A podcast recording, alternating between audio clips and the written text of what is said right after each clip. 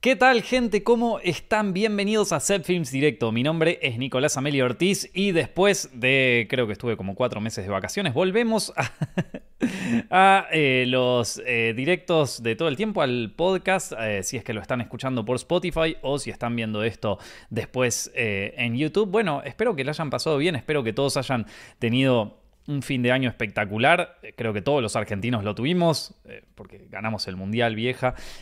fue lo último que nos quedó, fue como lo último. De lo último que hablamos acá, les doy, les pido disculpas, no sé, me, salió algo en el labio, es horrible, eh, ya lo sé, ya me lo van a marcar a todos, pero bueno, es así, gente, a veces, a veces nos sale en un grano, hoy me salió una cosa horrible en el labio, ¿Qué, ¿qué, le voy a hacer? Yo el directo lo hago igual, loco. Así que bueno, en fin, eh, hoy tenía ganas de hablar de algunas películas que van a estar en los Oscars, algunas películas que estuve viendo eh, los últimos meses y, bueno, eh, ojalá que podamos arrancar de lleno este año con, con, más directos y más, y más fuerza, ¿sí? A ver, tenía ganas de hacer como una introducción de los directos y de todo eso, pero bueno, capaz que, capaz que lo hacemos en, algún otro momento. Vamos a lo que importa, gente, vamos a lo que importa. Vamos a hablar de algunas películas que van a los Oscars, ¿les parece? No las vi todas, no vi todas las películas que van a los Oscars todavía. Eh, por suerte, en, algún, eh, en, algún punto es como que siento que es mejor para mi salud mental, ¿no? O sea, eh, este, este es el primer año que, no tengo que cubrir los Oscars después de 10 años. O sea, después de 10 años en Films yo creo que cubrí los, los, Oscars todos los años, desde el 2013 más o menos. Si no lo cubrí para Films lo cubrí para TNT. Todas fueron muy, muy divertidos, pero eh, te tengo que decir, llega un momento en donde ya está. Y mm, en donde ya está y donde también por otro lado, esta, esta locura por estar eh, atento a todas las películas nuevas que salen, atento a todo lo nuevo que sale, al consumo extremo ya me parecía, eh, eh, o sea, ya, desde hace tiempo me parecía medio delirante, pero es como que, bueno, llega un punto en donde hay que decir que, que, ya está, loco, que ya está. Em, como le dije, no vi todas las películas de los Oscars. Llevo cubriendo esta ceremonia para Films y para TNT durante más de 10 años y muchas veces hasta me arruinó películas. De repente, y justo en la época que normalmente me tomo vacaciones, tengo que clavarme como 60 películas y dar una opinión de cada una. ¿Saben lo que es eso? Y ahora además hay que dar la opinión correcta, así que Dios, Dios no permita que alguien se ofenda. Muchas de las películas que van a los Oscars, como Babylon, que me fascinó, precisan que uno las vea en un momento que esté con ganas realmente. Y. Mm, eh, hay veces que de pronto estoy estresado y necesito ver todas estas películas solo para llenar una lista. Eh, y, bueno, así mucho no las voy a terminar disfrutando porque simplemente no estoy como en el mood para hacerlo, ¿viste? Eh, entonces, esto ya me pasó con un montón de películas antes cuando trabajaba, me, me, pasó con Phantom Thread, me pasó con Portrait of a Lady on Fire, que ya ni me acuerdo de esa película, me pasó con Minari en 2021 y con muchas más películas que capaz si las veía con el mood correcto me hubieran gustado, pero que lamentablemente eh, las vi con el estrés y, la, y, el, fervor quilombo para, llegar a ver a los Oscars y todo, y bueno, eh, me, perdí de poder apreciarlas más todavía. No sé por qué todos nos sometemos a esta tortura solo para decir que ya vimos, o peor, como se dice ahora, que ya consumimos el mejor cine de un año entero en un par de semanas. Eh, por lo menos antes me pagaban, ¿qué te puedo decir? Eh, así que, eh, nada. No vi, por ejemplo, todavía The Banshees of Inisherin, que es una de las que está eh, nominada al Oscar. ¿Por qué? Porque vi el tráiler y. y a ver, si bien el tráiler me pareció interesante, no, no siento que en este momento tenga ganas de ver una película así. O sea, el director es el director de eh, Three Billboards Outside Ebbing, Missouri, y me encanta ese director y me encantó esa película. Pero loco, la verdad es que en este momento no me siento con las ganas de ver, las ganas de ver esa peli. De nuevo, como me pasó con Phantom Thread, siento que me va a ocurrir lo mismo con, con esta película. O sea, siento que, me, que, que, si la miro ahora solo por querer sacarme otra más de encima de los Oscars, no la voy a disfrutar. Así que me la, voy a guardar para más adelante, quizás hasta la mire después de los Oscars.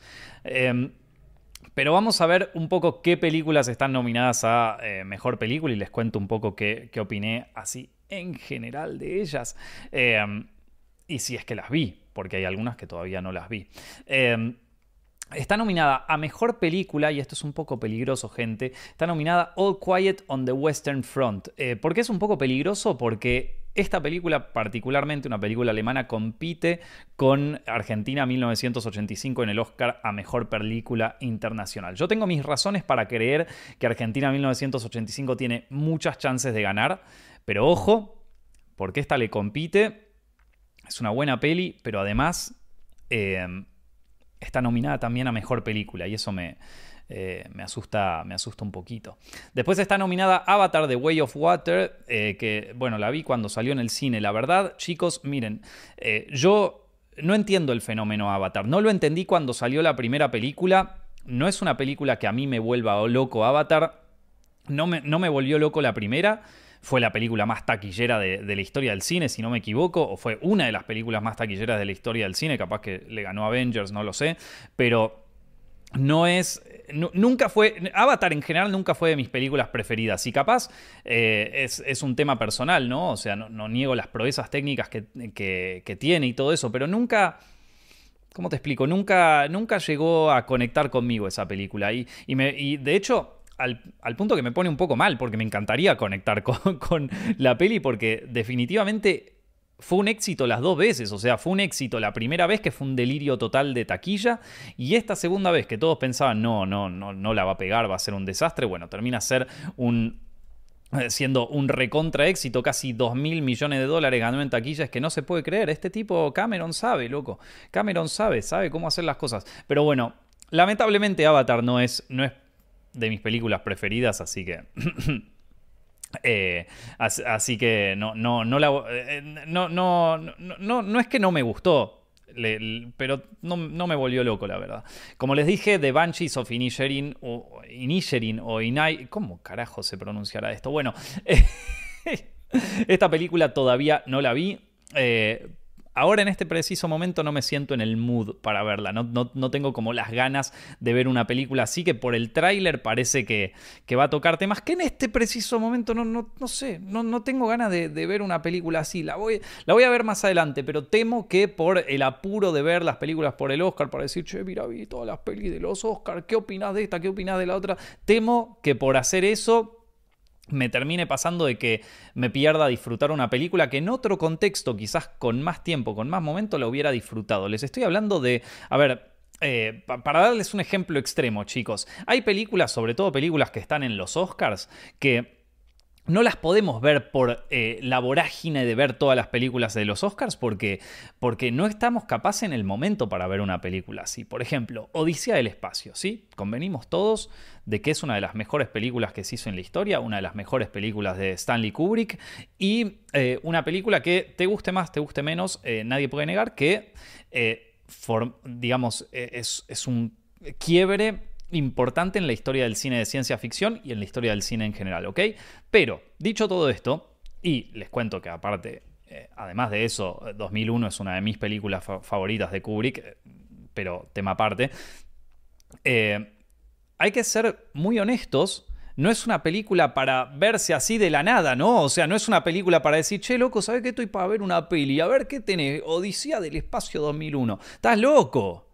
Estás loco, pero es como que están todos en una fiesta. Eh, yo, eh, bueno, este, esto ya lo dije 200 mil veces, pero es como que estamos todos en una fiesta, lo más tranquilo y decís, che, te pones un tema y, están pasando justo, no sé, están pasando temas de, de de elegante, de, de, de tini, viste, de qué sé yo, y de repente vos decís, ¿saben qué, chicos? Ahora voy a poner un tema y te pones el anillo de los nivelungos de Wagner. Nueve horas, papá. o sea, te van a sacar todos cagando, ¿viste? Hay lugares y momentos. Hay ¿viste? Yo creo que hay que entender. Y también eso que ocurre afuera también nos ocurre personalmente. Hay momentos donde nos queremos clavar una peli eh, donde no queremos entender nada y, o, donde nos queremos tirar y simplemente pasar el día, que capaz tuvimos un día largo y queremos abstraernos del planeta. Y hay días que estamos como para loco. Yo quiero clavarme una peli de esta larga, quiero, quiero flashearle un toque, vieja. Y esto es lo que me pasa con eh, Banshees que no la quiero ver todavía porque no sé si estoy en el mood para eso. Después está Elvis, que ya la vi, eh, nominada también al Oscar, una película espectacular, la recomiendo, hay un podcast donde hablé de ella más, eh, de forma más extensiva, eh, a mí me gustó muchísimo, no tendrá el guion más perfecto, ni sólido, ni lo que quieran, pero este loco, el, ¿cómo es que se llama? Baz Luhrmann, el director, que ese tipo hace magia, loco. Ese tipo hace magia.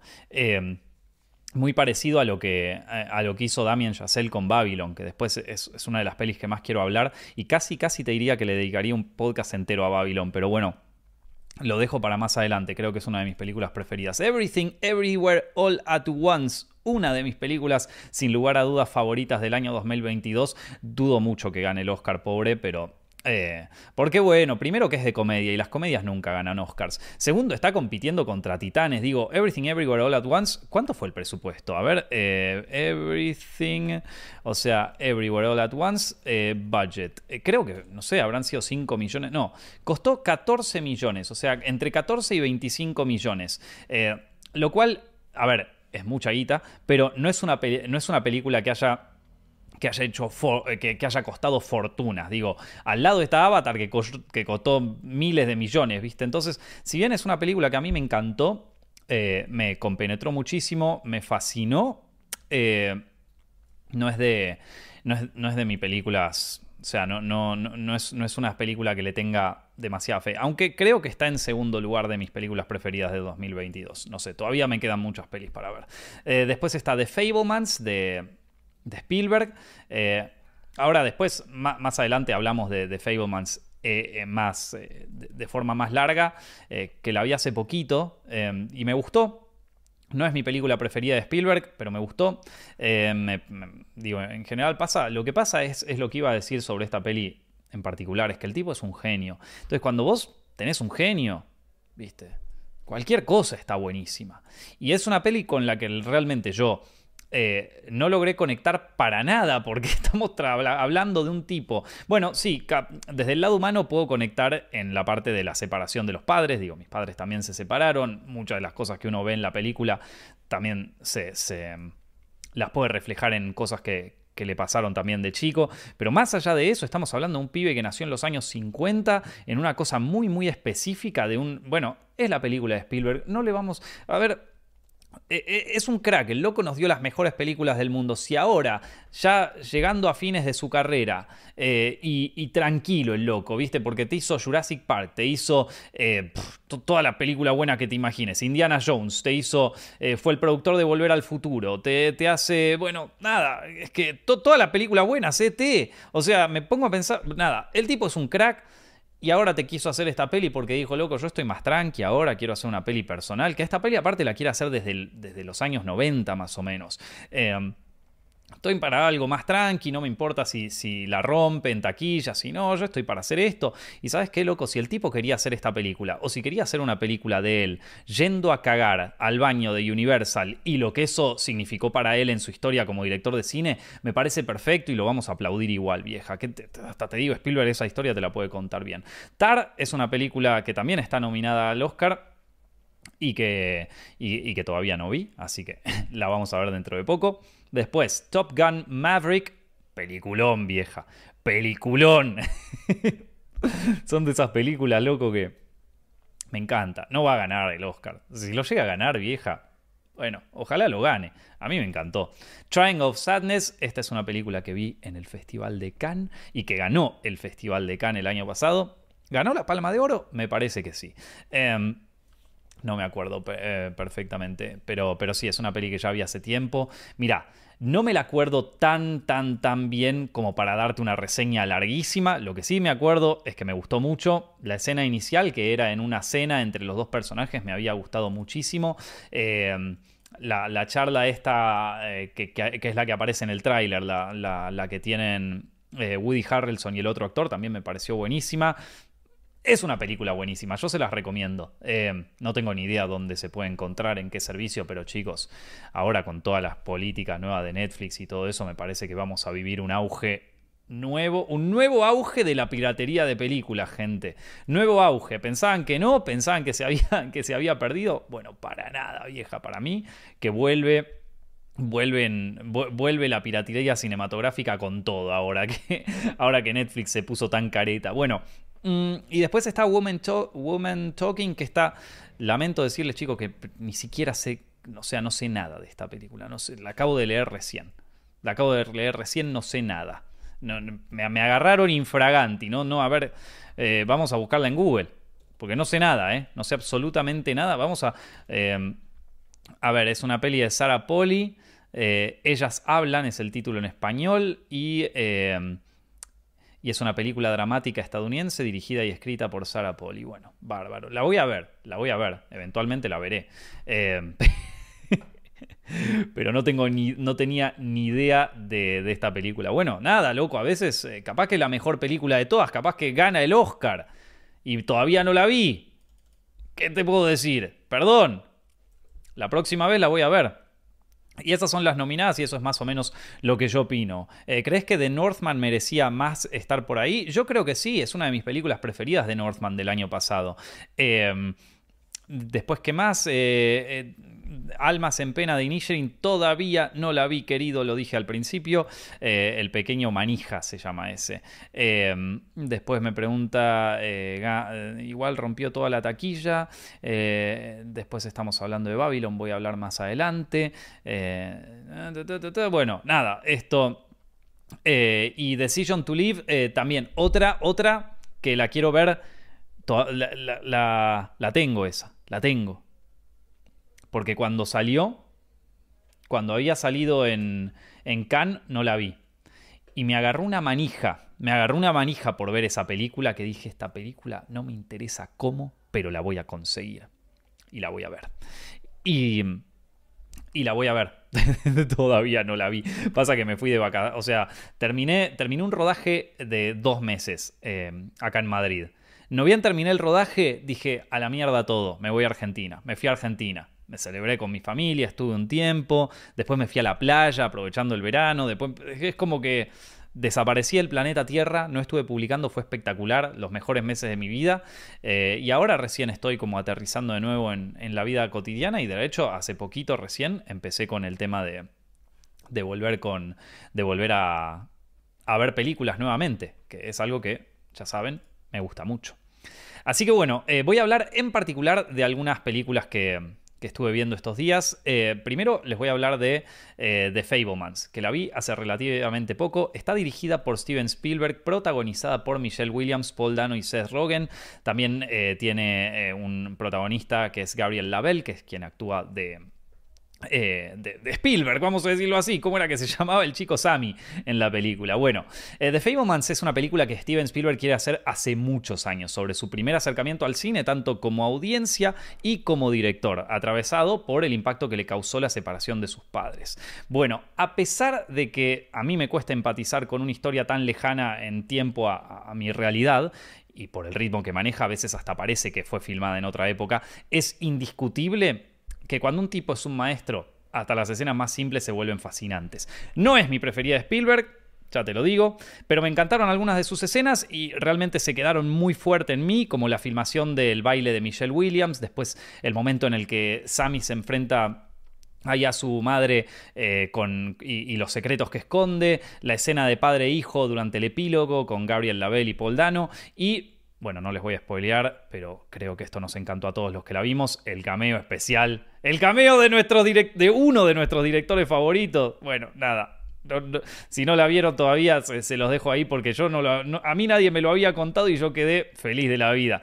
Se la súper recomiendo igual, está buenísima. No, no es mi preferida de Spielberg definitivamente, pero mm, vamos a decirle una cosa. Es una, e, esta es la película personal de Spielberg. ¿Vieron? Todos, todos los directores tuvieron la oportunidad de hacer su película personal, vieja. Todos tuvieron la oportunidad. Eh, empezó Alfonso Cuarón haciendo Roma, su película personal. Eh, después hizo... Eh, ¿Cómo se llama esto? Eh, el Tarantino hizo Once Upon a Time in Hollywood, que bueno, es su, película personal. Después, eh, ¿quién más? Eh, este, ¿cómo se llama? Ay, Alfonso Cuarón, no. Iñárritu hizo Bardo. Que qué raro que Bardo no estuvo por acá. Bardo a mí me encantó, gente, pero me encantó esa película. Bueno, en otro momento hablamos más específicamente de Bardo. Bueno, nada, todos pudieron tener su película personal, todos pudieron tener su Roma. Spielberg quería tener su, Roma. Viejo, dale la oportunidad. Dejémonos de joder. A esta altura es como les dije al principio. A esta altura el tipo puede hacer una película sobre cuando fue al baño de Universal, al baño de Universal a echarse el cago de su vida Y, yo lo voy a aplaudir igual. Yo, lo voy a aplaudir igual. O sea, a mí, digo, toda crítica que yo haga a partir de ahora de esta película es inválida. Es inválida porque esta es su peli. Es su peli, gente. Y Spielberg ya nos dio tanto que, no importa si la peli te gustó o no te gustó. Eh, eh, es, su, de, su peli personal, es su trago personal. Como esa propaganda uruguaya. Es su trago personal, gente. Ya está. Y, eh, pero, pero bueno, dicho de todo esto. Dicho, dicho, dicho todo esto. algunas opiniones generales que tengo sobre esta película. A mí, no, como les digo, me gustó. No me volvió loco, no me pareció una película que me haya vuelto loco, me gustó. Eh, no logré conectar tanto con la película en sí, porque tampoco, a ver, digamos que es muy específica, sobre un chico de clase media durante los años 50, judío, en, eh, que se va mudando de distintos estados de Estados Unidos eh, y atraviesa, o sea, es como, se juntan muchas cosas y encima el tema del cine, y es como, bueno, cuesta conectar un poco con esta película por, por, lo que, bueno, que Spielberg me, imagino que a esta altura le chupará un huevo y está bien, loco, y está bien porque, como les dije al principio, es su película. Es su película, puede hacer lo que quiera y, lo tenemos que aplaudir igual, loco, porque nos dio, nos, dio tanto, nos dio tanto, que se lo voy a aplaudir igual. Pero... Eh, al ser una película tan personal, tiene justamente esto lo convierte en un arma de doble filo. Por un lado está buenísimo porque te vuelve mágicas algunas escenas cotidianas como por ejemplo, algunas escenas que a mí me encantaron. ¿eh? Eh, la, escena de baile de Michelle Williams a mí me, pareció fascinante. O sea, yo estaba viéndola y, y quedas hipnotizado. Y aparte también esto de que Seth Rogen le prende las luces del auto para que se ilumine mejor. Es como que mm, dentro de la vida misma se importa lo cinematográfico, ¿no? O sea, eh, no sé, me, me, me gustó muchísimo. Después todas las secuencias de, Spielberg chiquito filmando los westerns con sus amigos y cómo lo van creando y después él cómo lo va editando y le pone los efectos especiales. Todo, o sea, el proceso creativo de Spielberg haciendo sus primeras películas me gustó mucho. Pero, y además me hizo acordar una película que a mí personalmente me, gusta muchísimo que se llama eh, Be Kind Rewind de Michel Gondry. Eh, Rebobinados creo que es el título en español. No sé si... No sé si la vieron, es, es una película espectacular. Es una peli de comedia con Jack Black, ¿viste? Está, buenísima. Eh, pero bueno, esto del proceso creativo que tiene el protagonista eh, en esta película me hizo acordar mucho a Vika en Rewind. Digo, para enaltecer a Vika en Rewind, loco. O sea, Spielberg te hace una, una cosa parecida. Eh, Después la mejor escena, creo que todos estamos de acuerdo con esto, la mejor escena de todas es cuando Gabriel Label, el, el, que actúa de Sammy, le muestra a su madre a través de la película, todo lo, a través de, de, lo que él filmó en el, en el campamento, todo lo que él no se atreve a decirle a ella, ¿no? no sin entrar en spoilers, pero bueno, digo, si conocen la historia de Spielberg más o menos conocen lo que pasó, loco.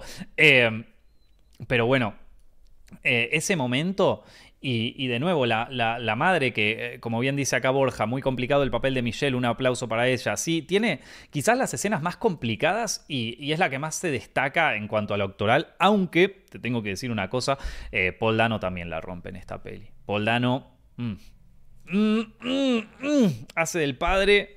Eh, ya te digo, a mí si bien esas dos escenas me parecieron espectaculares para la película y que, es como esas películas que esos, esas escenas que vos las ves y decís, está narrando con tan poco, tanto. Pero sin embargo, a mí la, la, escena que verdaderamente me emocionó, la que yo estaba medio llorando, fue al final, en el epílogo, cuando, cuando Sammy le muestra a su papá unas cartas que llegaron y empieza a ver las fotos de la madre y la cámara se aleja con el padre hacia la cocina y el padre está como medio llorando y, Sammy o Spielberg ahí chiquito está, está sentado en la mesa mirando los distintos correos que no le llegó nada y, está como medio bajón y tenés como un momento de padre e hijo donde no se dicen nada, donde los dos están medio bajón y, y entendés en ese lugar como la tristeza y la agonía de ambos, ¿no? Como, como esta, eh, por un lado el padre que se guardó todo este tiempo lo que, o sea, racionalizó todo este tiempo lo que amaba a su mujer y lo que la extraña ahora, y, en ese momento, escondido detrás eh, de, su hijo, pero no pudiéndose esconder de la cámara, nos muestra al padre completamente vulnerable y ya no racionalizando, sino entregándose absolutamente a su emoción más pura. Y el otro atrás que está pobre rebajón con, con el tema de que no lo, no lo llaman de ningún lugar para, para laburar. Em, la escena de. Bueno, después hay una escena que tampoco me volvió loco, pero que me pareció divertido el toque, eh, que es la escena de fin de, baile de fin de año. Em, ahí cuando, cuando él le propone matrimonio a esta chica y después eh, viene el, bully este y, medio que se enfrentan y él lo mostró como, como el protagonista de la historia del baile y tienen como su momento emocional. Si bien me pareció medio delirante esa escena, porque en sí también es como que medio se, va hacia otro lugar de la historia de la película. O sea, es medio delirio. No, no, no, tiene ninguna razón de ser. Todo, toda la secuencia, todo. No solo, no solo la escena de la confrontación, sino toda, toda la escena en sí. Pero bueno, nada, nos desarrolla un poquito más a este personaje. Eh, pero me gustó mucho igual, porque parece, dentro de la película de Spielberg, parece una mini película de John Hughes hasta por cómo está filmada. O sea, parece que está filmada en los 80 esa escena. Por cómo está iluminada, por cómo está montada. ¿Vieron el momento medio chicloso de ahí del final? Que, es una. O sea, es, es, una escuela de los años 50 filmada por un John Hughes de los años 80. Eh, el, fondo rosa, o sea.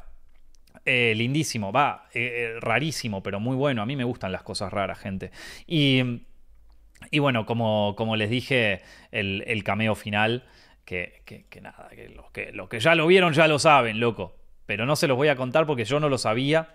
Yo no lo sabía cuando vi esta película.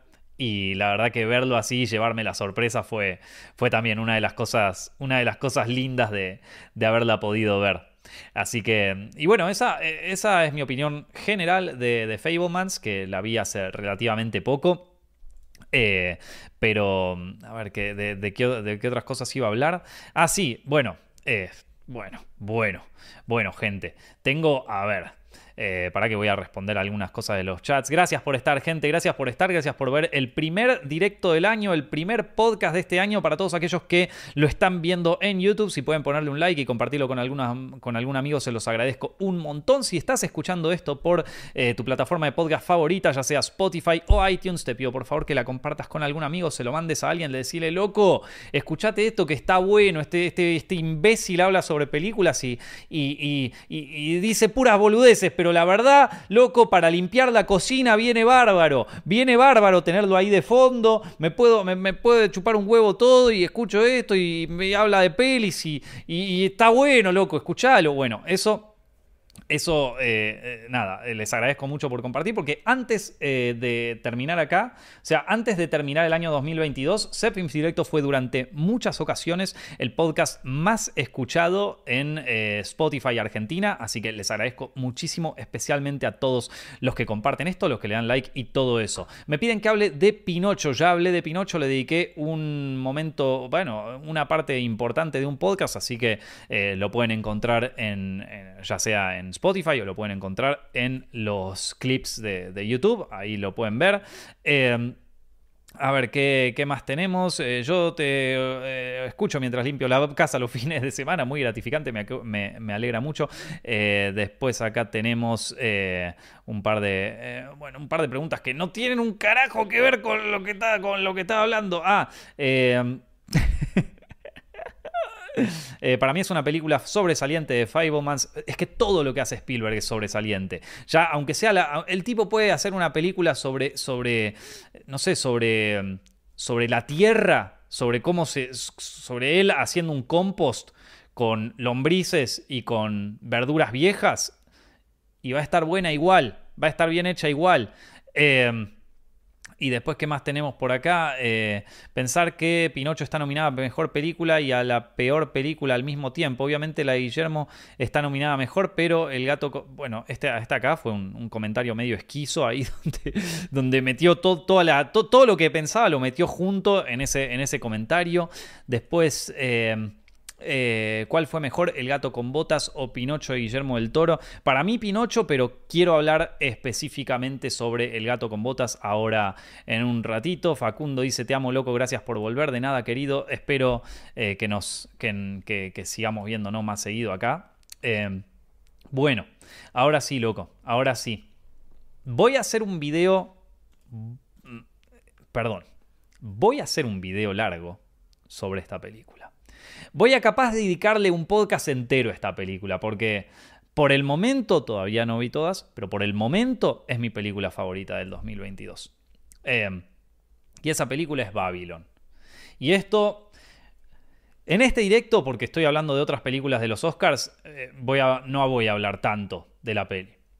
Pero le voy a dedicar en algún momento un podcast de una hora entera, porque, porque esta película es lo más vieja. Esta película es lo más.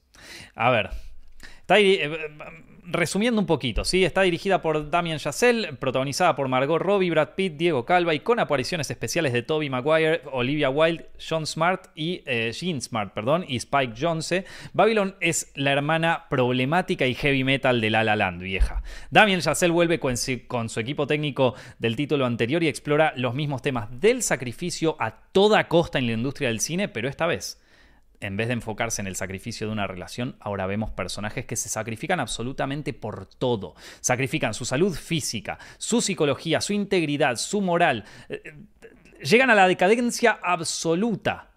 Porque Babylon es excesiva, es histriónica, es caótica y autodestructiva. Es todo eso y más. y a todos nos encanta La La Land, porque es la chica buena del barrio, está todo bien, está linda, hace las cosas bien, pero no todos están listos para enamorarse de una Blondie, de una Janis Joplin o de una Joan Jett. Y esa es Babylon, gente. Y yo sí me enamoro de esas chicas. Y fue una de mis películas favoritas de 2022, te lo tiro así. Em, pero, eh, ¿qué, te iba a decir, vieja? Eh, a ver, vamos a hablar un poquito, o sea, voy a hablar un poquito de esta peli. Tengo, o sea, me, la anoté acá para hablar pero es que tengo tanto escrito, tantas cosas que me anoté, que voy a tratar de resumirlo un poco, porque si no vamos a estar toda la vida y quiero hacer un video específico sobre esta película después. Así que em, les cuento un poquito por qué a mí me gustó. O sea, y, vamos, y, les cuento un poco. A ver, primero lo básico, ¿por qué, a, mí, a mí me gustó? Es una peli que yo entiendo que a mucha gente no le guste. O sea, a ver, vamos, la película arranca con un, con un elefante cagándose encima de un personaje. Si eso ya no te asustó, si eso ya no te asustó, amigo, entonces es porque, ¿qué te puedo decir? O sea, eh, eh, ya, ya, con esa escena la película dice, bueno muchachos, hay algunos que esto le va a gustar y hay algunos que no. Si no te gustó el cago de elefante, y yo te diría que te vayas yendo, porque esta peli va a ser mucho peor que el cago de elefante. Esto recién empieza, amigo. Es como es como se acuerdan esta película que se llamaba Titán, que es esta película francesa de, la mujer con el auto. Y la película Titán arranca muy muy al principio con dos chicas en un vestuario que se están duchando y mientras están duchando a una se le clava su, eh, su pelo con el... Eh, perdón, esto va a ser muy gráfico, gente. Esto va a ser muy gráfico y muy horroroso lo que van a escuchar, pero es el principio de una película.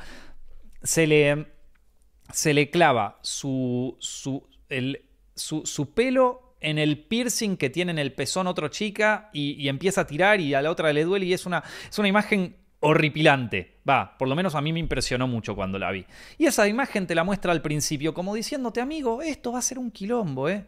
Esto va a ser un quilombo, prepárate porque no es joda. Y bueno, lo del cago de elefante, acá es lo mismo, chicos. O sea, ya de entrada le avisa a la audiencia que esto no va a ser La La Land. Este, este viaje no va a ser un viaje inmaculado, todo lo contrario, esto va a ser un viaje lleno de mierda. Y a mí todas estas películas que tratan sobre la decadencia humana, pero a la vez en esa misma decadencia encontrar la humanidad y la posibilidad de redención, a mí me fascinan. Son las películas que a mí me, vuelven loco. Son las películas, son eh, Citizen Kane, son El Lobo de Wall Street, son Boogie Nights, o sea, son mis películas preferidas del planeta. Entonces, ¿por qué me gustó a mí esta película? Porque es otra más dentro de esas. Y esta es caótica, es un quilombo. Es una peli que, te digo, no sé cómo carajo la hizo el tipo. No sé cómo carajo la hizo el tipo porque... Eh, Cualquiera que haya filmado algo. Porque vos, a ver, vos ves la película y decís esto es un quilombo. Vamos a la escena inicial. La escena inicial de la fiesta barra orgía, barra delirio total eh, de drogas y de, de, excesos y de elefantes en, la casa de este, de, este productor multimillonario. ¿Ok? Agarremos esa escena, ¿sí? Vos ves esa escena Y tenés. La cámara que se mueve de un lado para el otro, este que va, este que viene, el otro que se cae, el, tipo que está totalmente drogado, los otros que están tratando de mover un cuerpo que se va para un lado y que después panea a otro lado y tenés el, el elefante que aparece así de la nada y otro gordo ahí que está, el Fatty Arbuckle, bueno, no, no es Fatty Arbuckle, pero, pero es una especie de reinterpretación de Fatty Arbuckle que está, eh, que acaba de matar a una mujer y que no sabe cómo sacársela de encima y de repente al mismo tiempo tenés a dos tipos que están garchando y al fondo, fondo, fondo tenés a Margot Robbie que está viviendo un viaje de, todas las drogas habidas y por haber, mientras abajo tenés a, Lee Jun Lee esta, que, también está haciendo su performance vestida de, personaje de los años 20, entonces todo un quilombo, todo un desastre y como si fuera poco, de repente estaciona Brad Pitt ahí que está justo cortando con la mujer y vos decís, pará, loco, ¿qué mierda está pasando? Bueno, yo te voy a decir qué mierda está pasando, loco. Es un quilombo es un quilombo perfectamente coreografiado. ¿Cómo haces eso? Eh, si, um, si, alguna vez ustedes estuvieron en algún rodaje, sabe que todas esas escenas, cada, no ni siquiera la escena, todos esos planos, cada uno de ellos hubo que agarrar, hubo que poner la cámara en su lugar, hubo que ponerla sobre un carro de traveling si era necesario, estuvieron dos, tres, cuatro, cinco horas preparando a los actores, a los extras, hubo una persona que le tuvo que decir, bueno, cuando yo diga acción vos te tenés que mover por acá y vos tenés que ir por allá y estos tres de allá, o sea, hubo una coordinación de extras impresionante, la cámara tuvo que hacer foco, el director de foto tuvo que poner las luces y probablemente haya tenido que iluminar algo más que otra cosa. Si estamos en un primer plano, tendrá que haber puesto las luces un poquito más cerca. O sea, todo, todo eso para un plano nada más. Un plano nada más. Porque después son 800. Después son como 200.000 planos más. ¿Y cómo coordinás todo eso y lo haces de una manera tan perfecta que después parece que es todo un quilombo? Porque no es fácil, ¿eh? O sea, uno eh, te diría que en el cine es mucho más fácil organizar el orden que el caos, vieja. Entonces, nada, a mí me encantó cómo transmite eso y, lo transmite en todas las escenas, pero, ay, es que es que tengo ganas de hablar una hora sobre esta peli, gente. ¿Qué te puedo decir? No? Voy, voy, a, voy a guardarme las ganas porque realmente les, les quiero hacer un video solo, solo hablando sobre esta peli. Pero a ver, algunas cosas, algunas cositas que me, que me anoté sobre esto. Eh, esto de, los excesos, justamente de la industria del cine, esta vez caracterizada por sus excesos, caracterizada por lo despiadado, ¿no? Después de las escenas, eh, acá digo, se nos muestra escenas de, una industria que está bien, hoy podrá estar más inmaculada, hoy podrá ser más limpia, como vos quieras, habrá eh, gente con la moral un poquito más intacta en el mundo del cine actual. Pero un poco de mierda todavía hay, ¿eh? Está bien, en los años 20 morían extras, pero la escena del sonido, la escena del sonido, cuando, cuando descubren el sonido y tienen que adaptar todo el sistema de los estudios al cine sonoro, y la tenemos a Margot Robbie repitiendo 200.000 veces la toma y la frustración de todo, eso es un día normal en el set. Eso es un día normal en el set. O sea, para todos los que alguna vez trabajamos en, eh, en una peli o en algo así, eso es un día normal en el set, gente. Y, eso en los años 30, bueno, la única diferencia es que el, camarógrafo se muere de calor. Por suerte hoy en día no pasan ese tipo de cosas. Pero es así. Y claro, y vos, una persona normal, porque realmente los que estamos en este, en, este universo somos, somos unos enfermos, pero una persona normal ve eso y dice, ¿por qué? ¿Por qué te sometes a semejante tortura física? Ni siquiera te estoy diciendo psicológica. ¿Por qué te sometes a semejante tortura física?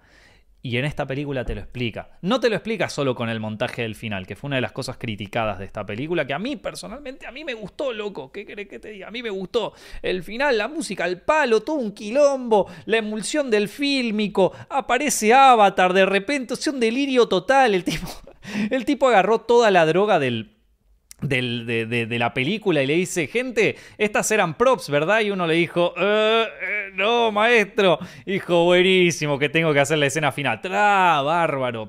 A mí me gustó, ¿qué querés que te diga? Aparece Matrix en un momento. En o sea, yo no, ya no sé, en ese momento yo ya no sé ni qué estaba viendo. Me encantó justamente por eso. O sea, era en plan Sabrisky Point, ¿entendés? O sea, era eh, delirio místico. O sea, me, imagino al Damien Chazelle, aparte, el editor mostrándole, bueno, este es el corte número 8 de la escena de crédito, Damien, eh, a ver qué, te parece. Y, y la estás viendo. Y, y de repente el tipo le dice como, y mira, amigo, acá hay que cortar otra cosa y es...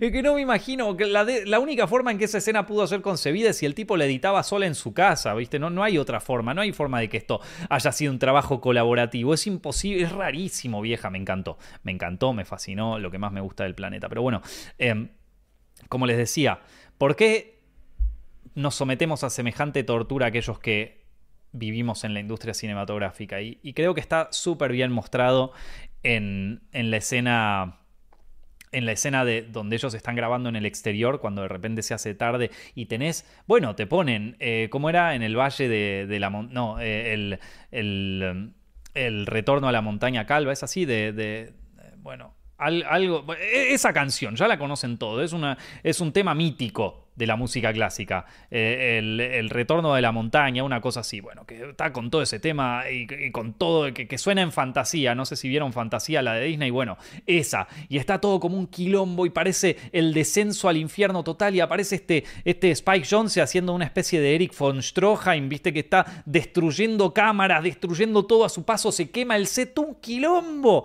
Un quilombo y de repente, al final, tenés este momento en donde ves la gracia pura, en donde ves las lágrimas perfectas de Margot Robbie, en donde ves eh, el momento de amor entre Brad Pitt y la otra actriz que hasta se puso una mariposita y o sea, llegaron al colmo de lo melodramático y lo ves ahí, y lo ves ahí. El mundo, hay, a ver, en el mundo no podemos hacer el. Eh, no, es imposible crear una utopía en el mundo. Todos los que intentan hacer una utopía no lo van a lograr nunca. Es imposible crear el cielo sobre la tierra, no se puede. Pero sí que podemos crear el infierno sobre la tierra.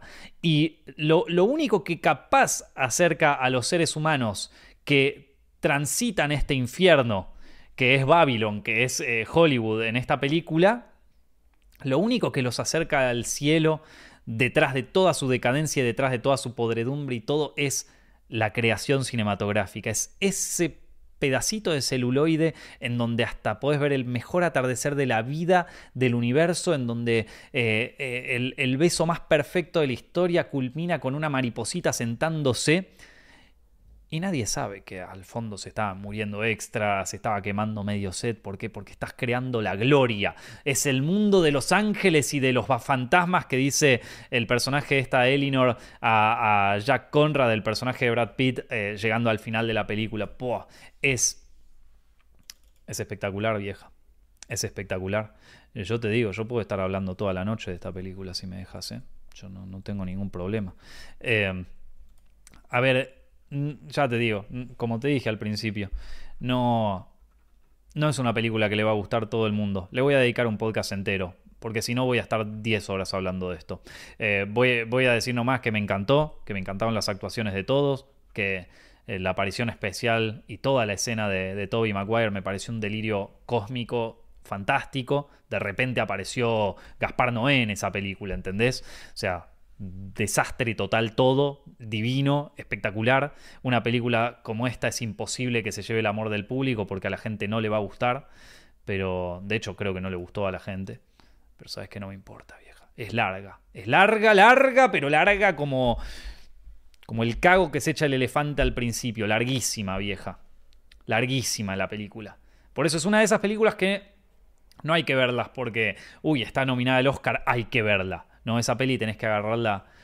Tenés que agarrarla con ganas. O sea, tenés que agarrarla con ganas de ver una película. Tenés que decir, vieja, yo me quiero.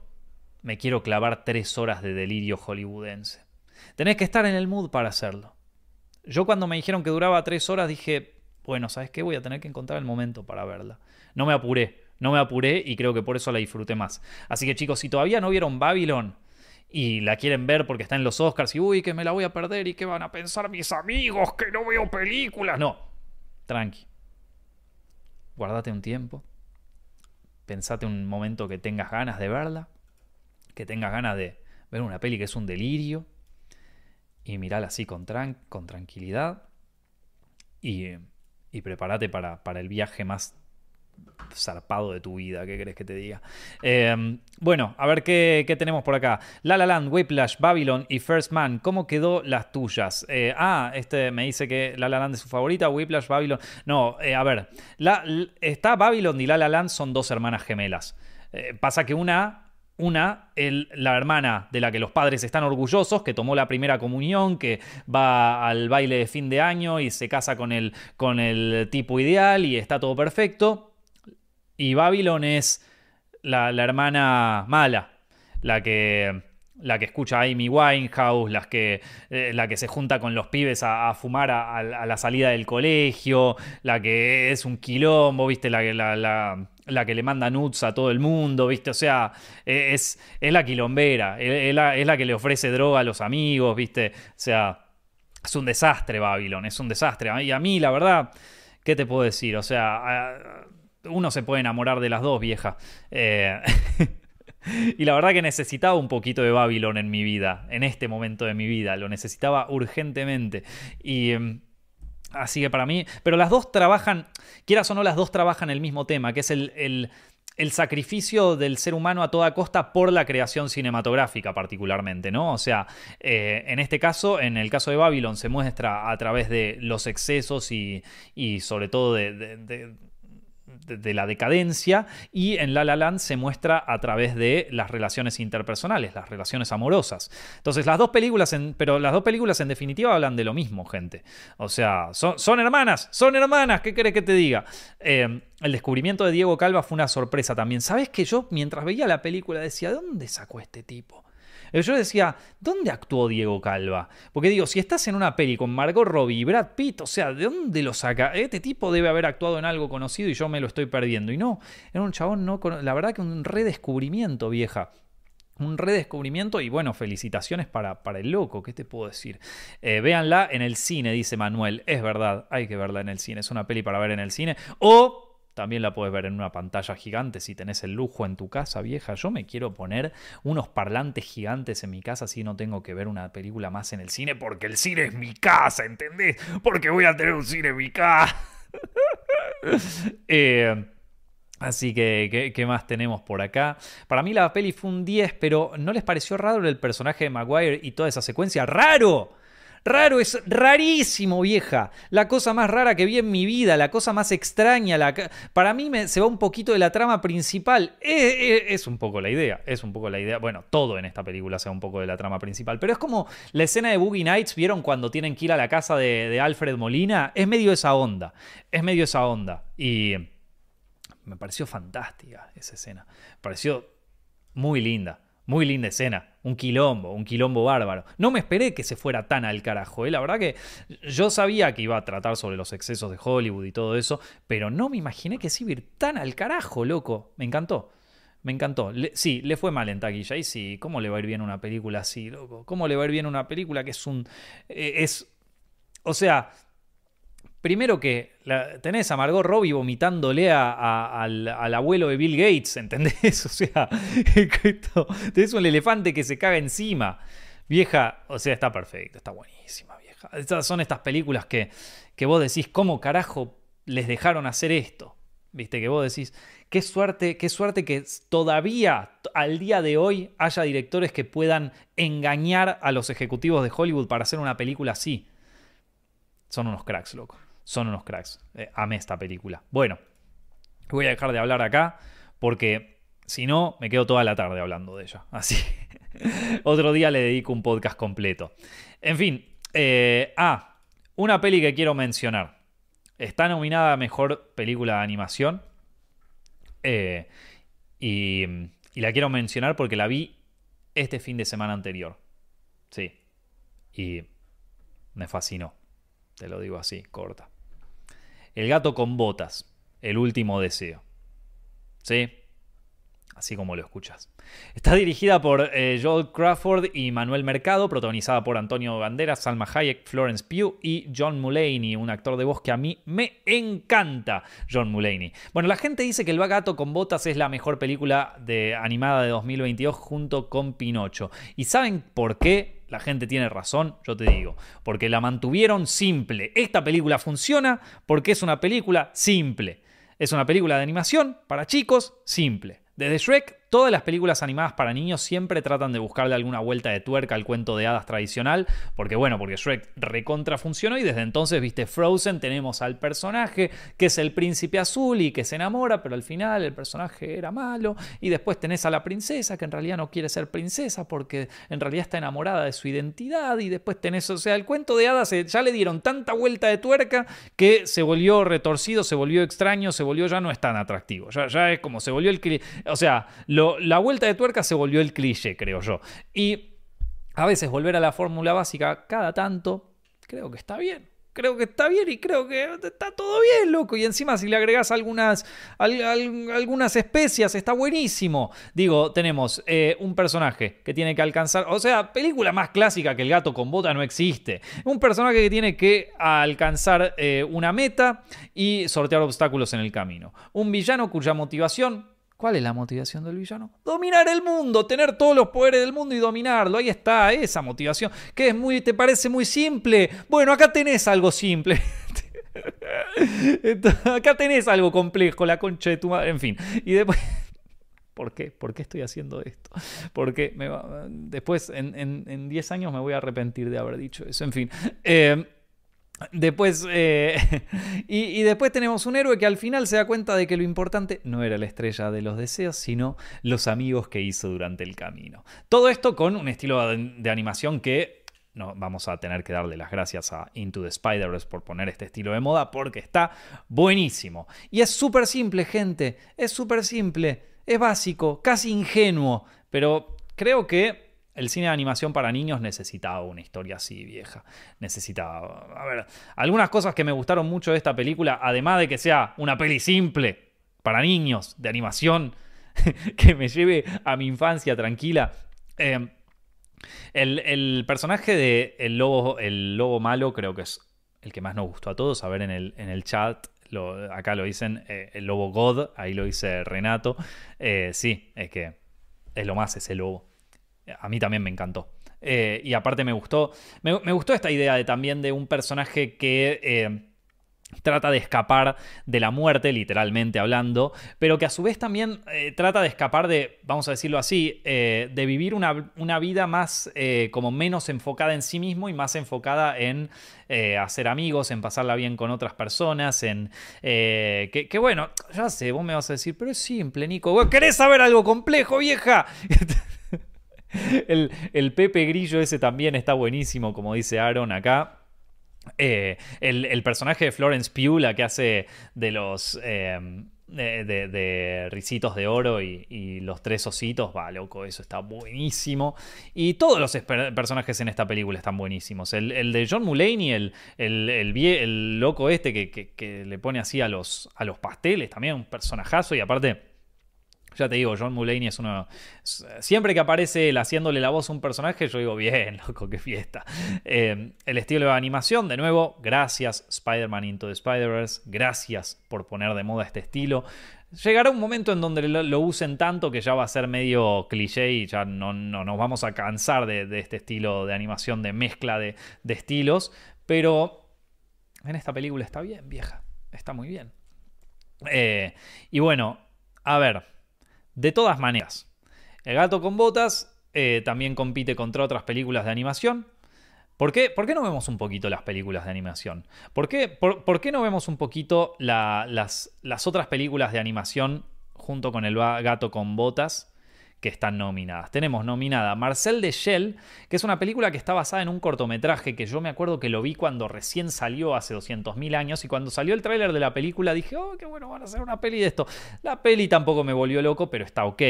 Después está Pinocho, la de Guillermo del Toro. Ya hablé sobre esta película en un podcast, me encantó.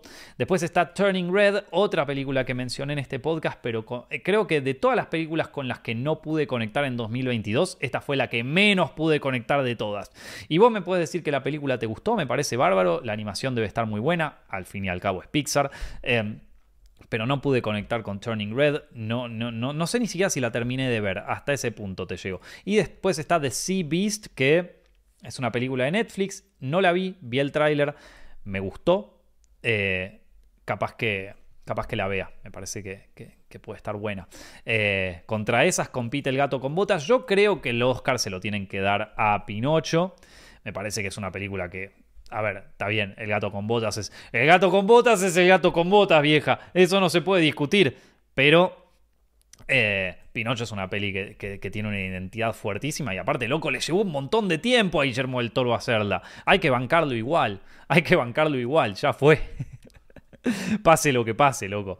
Eh, y bueno, creo que, creo que con esto, a ver, eh, que estaba viendo un poquito de, de, su, de, sus comentarios acá en el chat. Eh, Marcel, una joyita. ¿Cuál es tu podcast, Nico? Este mismo que estás escuchando, Tato. Lo puedes escuchar en Spotify, busca Films Directo y ahí está. Eh, y dentro acá de Films Directo encontrás los clips separados de, todos los capítulos. Mientras eh, no gane Disney, yo soy feliz. Bueno, che, pará, loco. ¿Por qué, por, esa mala onda con Disney? ¿Qué, qué te hizo? Eh, ¿O qué no te hizo? Bueno, eh, ¿cómo amo al perrito? Uy, el perrito también, el de... El de eh, ¿Cómo se llama esto? El, el de El gato con botas. Qué alegría, hola Nico, qué alegría verte y escucharte. Vengo de viaje en Brasil y recién cruzo Argentina. Veníamos con mi novia escuchando tu podcast de The Batman y ahora nos paramos y vemos esta sorpresa. Qué bueno, loco, qué bueno, qué bueno que, que, vengan, que vean los podcasts incluso con tanto tiempo desde que se hicieron. Eh, ¿Harás el video de top 10 en Zepfilms? Mira, vieja, yo creo que sí, ah, o sea, creo que a esta altura ya vi suficiente, o sea, ya vi varias películas de 2022, como les digo en, 2020, en 2022, a fin de año, yo estuve en un rodaje durante dos meses. Todo octubre y todo noviembre y un poquitito de diciembre me lo comió ese rodaje. Eh, estábamos filmando, eh, nada, ya, se van a enterar. Pero bueno, eh, entonces estuve, estuve con eso al mil por ciento y, y, y, no... Y, no pude, o sea, no, no, pude, ¿cómo se llama esto? No, pude ver muchas pelis, la verdad. Y después, cuando terminé el rodaje, me fui para Argentina, eh, de vacaciones un tiempo. La pasé espectacular. Me quedé más tiempo del que tendría que haberme quedado. Eh, pero bueno, es que nada, reencontrarse con la familia y todo estaba muy lindo. Entonces no pude. No pude ver todas las películas que yo quería de 2022 y como se imaginarán no llegué ni en pedo a hacer un video de mejores películas de 2022. Yo ahora ya me puse un poco más al día, ya vi las películas de 2022, casi la mayoría de las que hay que ver, vamos a ponerlo así entre 200.000 comillas, o por lo menos las que están en mi área de interés, ¿no? Porque se hacen tantas películas en, cada año, se hacen tantísimas películas que, que ya es muy difícil hacer un top 10. Ya es muy difícil, o sea, no es como en los años 70 que capaz se hacían, eh, o ni siquiera en, en los años 2000, viste, bueno, están haciendo 200 mil millones de películas por segundo. Es medio difícil llenarlas todas en un top 10. Eh, siempre te va a faltar alguna. Eh, pero por más de que lo hiciera, por más de que lo hiciera, ¿ustedes creen que alguien lo vería? Ya, tipo, ya pasó el 2022 hace rato. Yo, perdón, pero además de mi parte de, de, que me gustan las películas y todo eso, también digo, Films tiene que sobrevivir gente. O sea, estás trabajando gente en ese canal. Tampoco lo voy a matar solo porque ah, quiero que la gente. O sea, es un video que no lo va a ver nadie ya a esta altura. Así que bueno. Eh, ¿Te pensás ver División Palermo de Martín Garabal y Santiago Koroski? Sí, no sé si va a estrenar acá en España, en Madrid, pero ojalá que sí, así la veo. El trailer me pareció súper divertido. Estarás en Cannes este año, no están mis planes, pero bueno, yo tampoco tengo muchos planes de la vida, así que tampoco no te puedo decir. ¿Crees que eh, Michael B. Jordan le vaya bien dirigiendo Creed 3? Ojalá que le vaya espectacular porque las dos de Creed anteriores me encantan. Eh, ¿Hablarás sobre The Whale en algún video o, eh, o consideras que otras películas tienen prioridad? Perdón, una cosa no es excluyente de la otra. Puedo, eh, puedo, no hablar sobre The Whale y eso no, no, significa que... O eh, eh, de repente aparecen estas preguntas que es como, ¿te gusta la carne o sos un hijo de puta? o sea, mira, puede no gustarme la carne y no ser un hijo de puta. O puede gustarme la carne y ser un hijo de puta también. O sea, son... son, son es una pregunta que se bifurca en dos lados que no necesariamente se tendrían que bifurcar. puedo no hablar de The Whale y no quiere decir que otras películas tienen prioridad, quizás es una peli que se me pasó o que, o que la vi simplemente y no la quería analizar o lo que sea. Em, pero sí, tengo ganas, tengo ganas. Pasa que todavía no la vi, la verdad. Así que bueno, gente, eh, vamos a cerrar este podcast con una cosita que yo quería mencionar. Que es capaz una de las cosas que no hablé todavía de tema Oscars. Y es que Argentina tiene una peli en el Oscar, vieja. Tiene una peli nominada al Oscar Argentina. Sí, estoy hablando de Argentina 1985. Otra película a la que le dediqué un podcast completo, sí, es otra película que eh, le hice, o sea, le dediqué una hora entera. Si les interesa, pueden buscar el podcast hablando sobre Argentina 1985. Está completo para ver en, para escuchar en Spotify o verlo acá en YouTube, o sea, donde ustedes quieran. Eh, Argentina 1985 está en, eh, eh, nominada al Oscar a Mejor Película Internacional, antes conocido como Mejor Película Extranjera. Eso, te juro, no entiendo por qué le cambiaron el nombre. ¿Qué, hay, algo mal con decir extranjera? Eh, alguien que en el chat que me diga por qué fue que se lo habían cambiado. Bueno, ¿puede ganar Argentina 1985 el Oscar? Yo personalmente creo que sí. Eh, de todas maneras, yo, aunque, aunque, creyera que no, no me interesa. Yo voy, a estar, yo voy a estar bancando a la película hasta la muerte. Perdón, gente. Y tu sesgo, Nico, no, tendrías que ser más objetivo. No, no, no, no, no. No, yo quiero que gane. Eh, así que perdónenme, gente. Ya ganamos el mundial. Ahora se agrandó Chacarita. Vamos a ganar también los Oscar, vieja. Ya fue. Eh, pero paren. Pero paren. Yo vamos a tratar de... O sea, dicho todo esto, vamos a tratar de racionalizar un poco la cosa. ¿Qué objetivo ganar el Oscar? Eh, problemas entre medio, dificultades, obstáculos, ¿cuáles son? Bueno, son estas otras películas que están nominadas. Yo creo que por ciertas razones Argentina, si, si vamos a tratar de racionalizarlo, Argentina no, 1985 tiene altas chances de ganar. Vamos a ver por qué. A ver, compite contra otras cuatro películas que son The Quiet Girl, EO, Close y All Quiet on the Western Front. Me parece que el obstáculo más grande que tenemos, me parece que el, el, el, el, boss, el jefe final de este videojuego es All Quiet on the Western Front. The Quiet Girl es una peli de que yo no estaba ni enterado. Fue una película que su primer premio que ganó fue en el Festival de Berlín y de ahí no paró de irle bien. Le fue muy bien en casi todos los premios de festivales europeos, pero no pudo ganar en los festivales grandes europeos, o sea, no pudo ganar ni lucirse en Cannes, no pudo ganar ni lucirse en San Sebastián, no pudo ganar ni lucirse en Venecia, ni tampoco en, eh, ¿cómo se llama este otro? En... Eh, el bueno, en ¿cuál era el otro? En, bueno, en Berlín. En Berlín fue el único que pudo, que pudo lucirse verdaderamente y el Festival de Berlín lamentablemente ocurre muy temprano en el año, así que muchos nos olvidamos y tampoco es un festival que pase las mejores películas del año, ¿viste? Justamente por esta razón, porque muchas esperan a, poder estrenarse en Cannes o en una cosa así.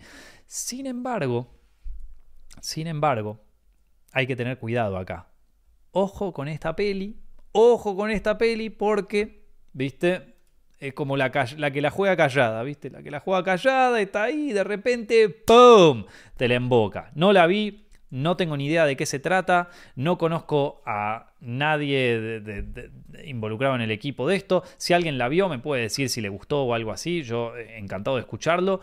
Después, EO, IO, o como quieran llamarla, como sea que se pronuncie. A ver, esta parecería que no, porque es una película de un burro, literalmente. No la vi todavía, la quiero ver porque el director es justamente esto es lo que quería decir, es un director, eh, es un director eh, político, es un director polaco que, a mí me gustan mucho sus películas anteriores. Eh, de hecho, si no me equivoco, alguien me puede, alguien me puede recordar, creo que él ganó una película. Ganó el Oscar con una película de él. Y si no me equivoco, vamos a ir más lejos, eh si no me equivoco, esa película, esa película, sí señores, si no me equivoco, esa película fue la que le ganó. A ver, ¿me estoy confundiendo o no me estoy confundiendo? ¿Contra quién competía? Uy, uy, uy, uy, uy, gente, porque creo que esta película, la película de este director, seguía, seguía dándole vueltas, ¿viste? Seguía... Eh, no, no. Eh, creo que esta película...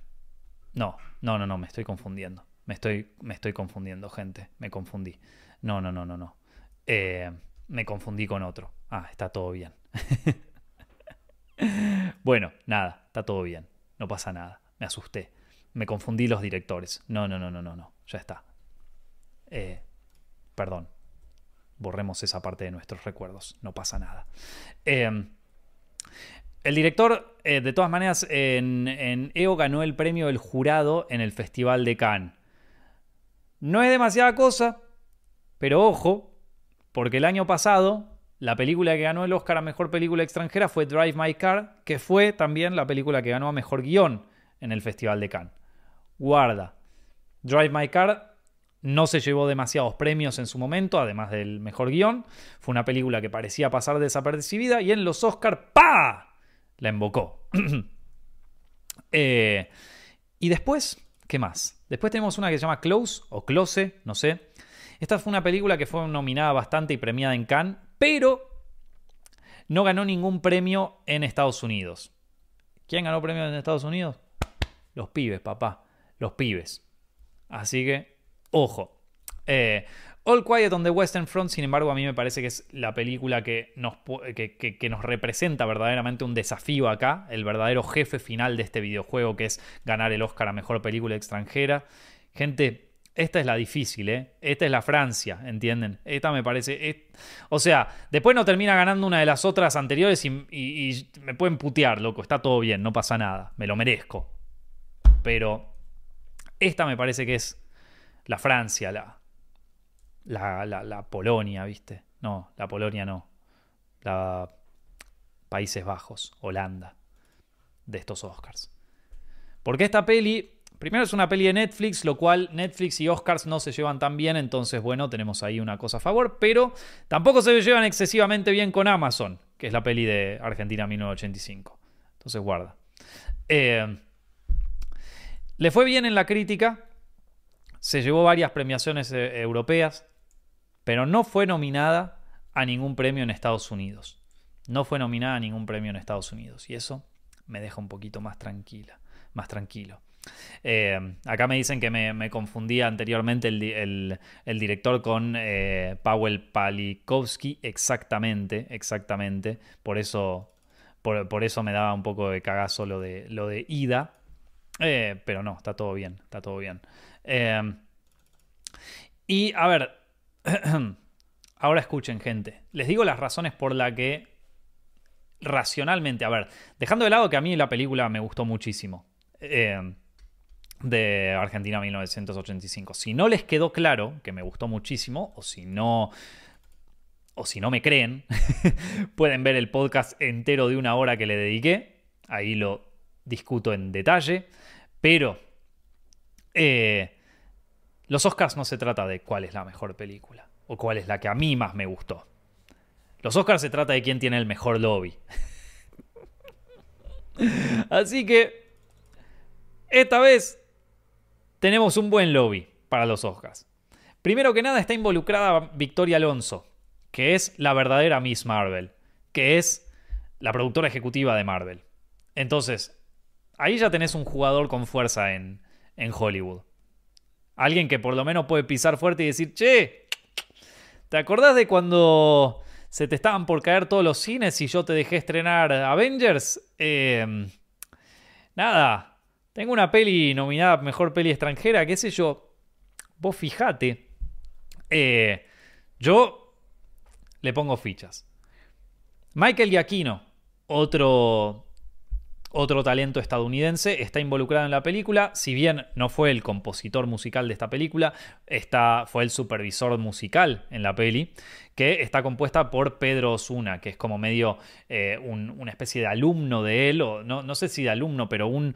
Eh, uno de sus, eh, nada, uno de sus sucesores, ¿no? Que, que, trabajó con él para Thor Love and Thunder, que, bueno, Thor Love and Thunder, estaba también Victoria Alonso, se deben haber conocido ahí le dijo, che, pibe, hiciste bien esta Thor Love and Thunder y sos argentino.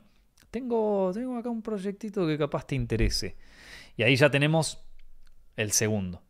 Después, Argentina 1985, a diferencia de las otras, fue ganadora en los festivales más importantes de Europa.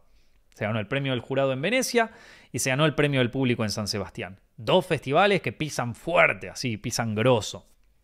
Y eh, es la única que tiene premios en Estados Unidos, que eso también es una cosa que para mí juega a favor. Ya lo vimos anteriormente, películas que se ganan premios en los BAFTA, en los Golden Globe y, todo eso suelen ser preferidas para los Oscars. Pero, pero, eh, Argentina 1985 se ganó un Golden Globe, mejor película extranjera.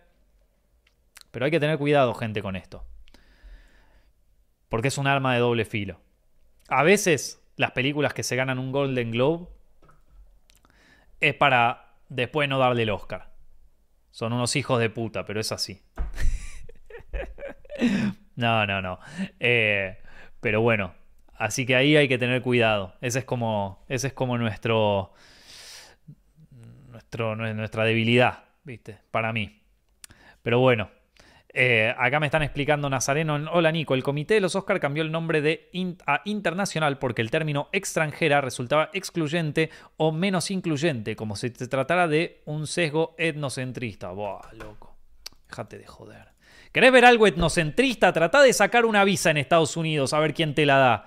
Ahí tenés algo. ¿Por qué no son inclusivos ahí?